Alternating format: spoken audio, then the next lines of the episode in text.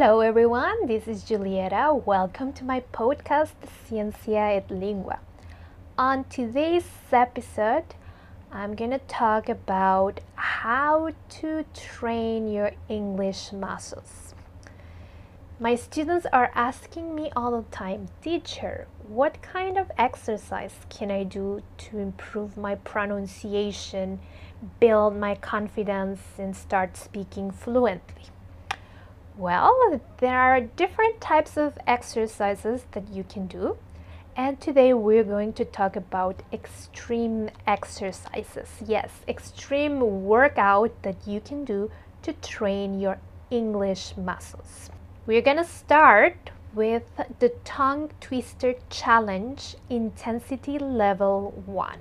So this is a series of 3 challenges, well, mini challenges. We're going to start with intensity level one. So stay tuned because shortly I'm going to um, release intensity level number two and intensity level number three. Today we're going to start with intensity level one. So what I'm going to do, I'm going to share with you some tongue twisters in English and you have to practice them. You have to repeat five times as fast as you can each of the following tongue twisters. But before we start, you can download a worksheet with the tongue twisters so you will be able to read the tongue twister and also hear the audio so you can practice anytime, anywhere. If you go to my website, if you go to my website www.teacherjulieta.com that is teacher Julieta J U L I E T A dot com. And if you open my blog, there you will find one blog post which is called the Tongue Twister Challenge Intensity Level Number One Workout for Your English Muscles. Are you ready to start this challenge today? Let's start with a warm up. I'm gonna say the tongue twister and I want that you repeat it. We're gonna start slowly and then we will increase the speed. Number one, are you ready? You know New York, you need New York. One more time, you know New York, you need New York. Now try to say it faster, five times. You know New York, you need New York. You know New York, you need New York. You know New York, you need New York. You know New York, you need New York. You know New York, you need New York. Awesome. Now let's go to number two, tongue twister number two. So this is the sushi chef. So this is the sushi chef. Okay, let's start. Let's do five repetitions as fast as you can. So this is the sushi chef. So see this this is you see it's it's not easy. So this is the sushi chef. This, so this is the sushi chef. So this is the sushi chef. So this is the sushi chef. So this is the sushi chef. So this is the sushi chef. So this is the sushi chef. Okay. well done. Now let's move on to the third tongue twister. Stupid superstition. Stupid superstition. So the, the second word is superstition. Superstition. Stupid superstition. Are you ready?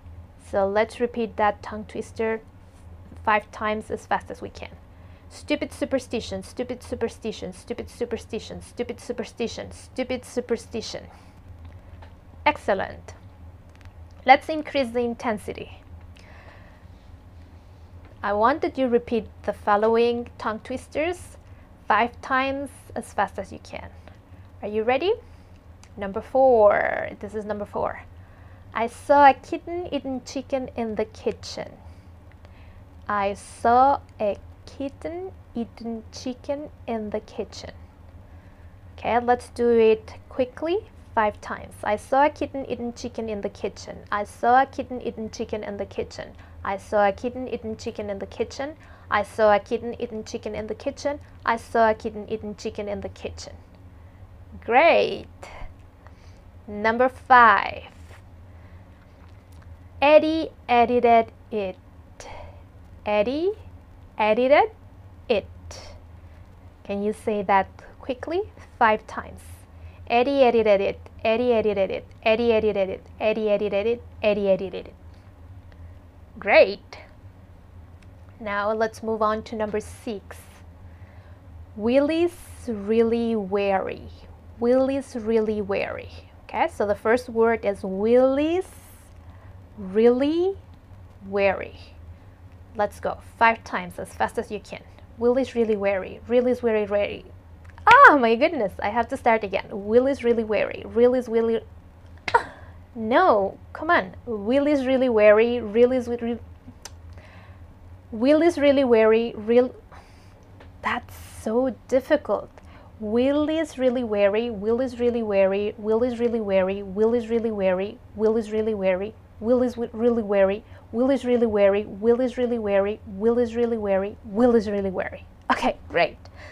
Uh, number seven. Are you ready? The big fat cat sat on the rat. The big fat cat sat on the rat. Are you ready? Five times. The big fat cat sat on the rat. The big fat cat sat on the rat. The big fat cat sat on the rat. The big fat cat sat on the rat. The big fat cat sat on the rat. And the last one, number eight. This is the most difficult among all the other tongue twisters. Are you ready? She sells seashells by the seashore. She sells seashells by the seashore. Okay, let's do that faster. Let's do five repetitions. Ready? Let's go. She sells seashells by the seashore. She sells seashells by the seashore. She sells seashells by the seashore. She sells seashells by the seashore. She sells seashells by the seashore. Okay, that was not easy.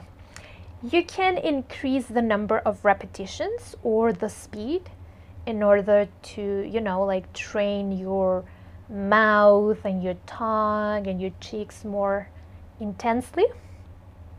Okay, remember that practice makes progress and if you want to improve your English and if you want to start speaking fluently, you have to practice. Don't be shy. Practice, practice, practice. And one day, believe me, you're gonna be fluent. Okay? So that's it for today. I want to hear from you what was the most challenging tongue twister. Share your comments below, and I'll see you next time.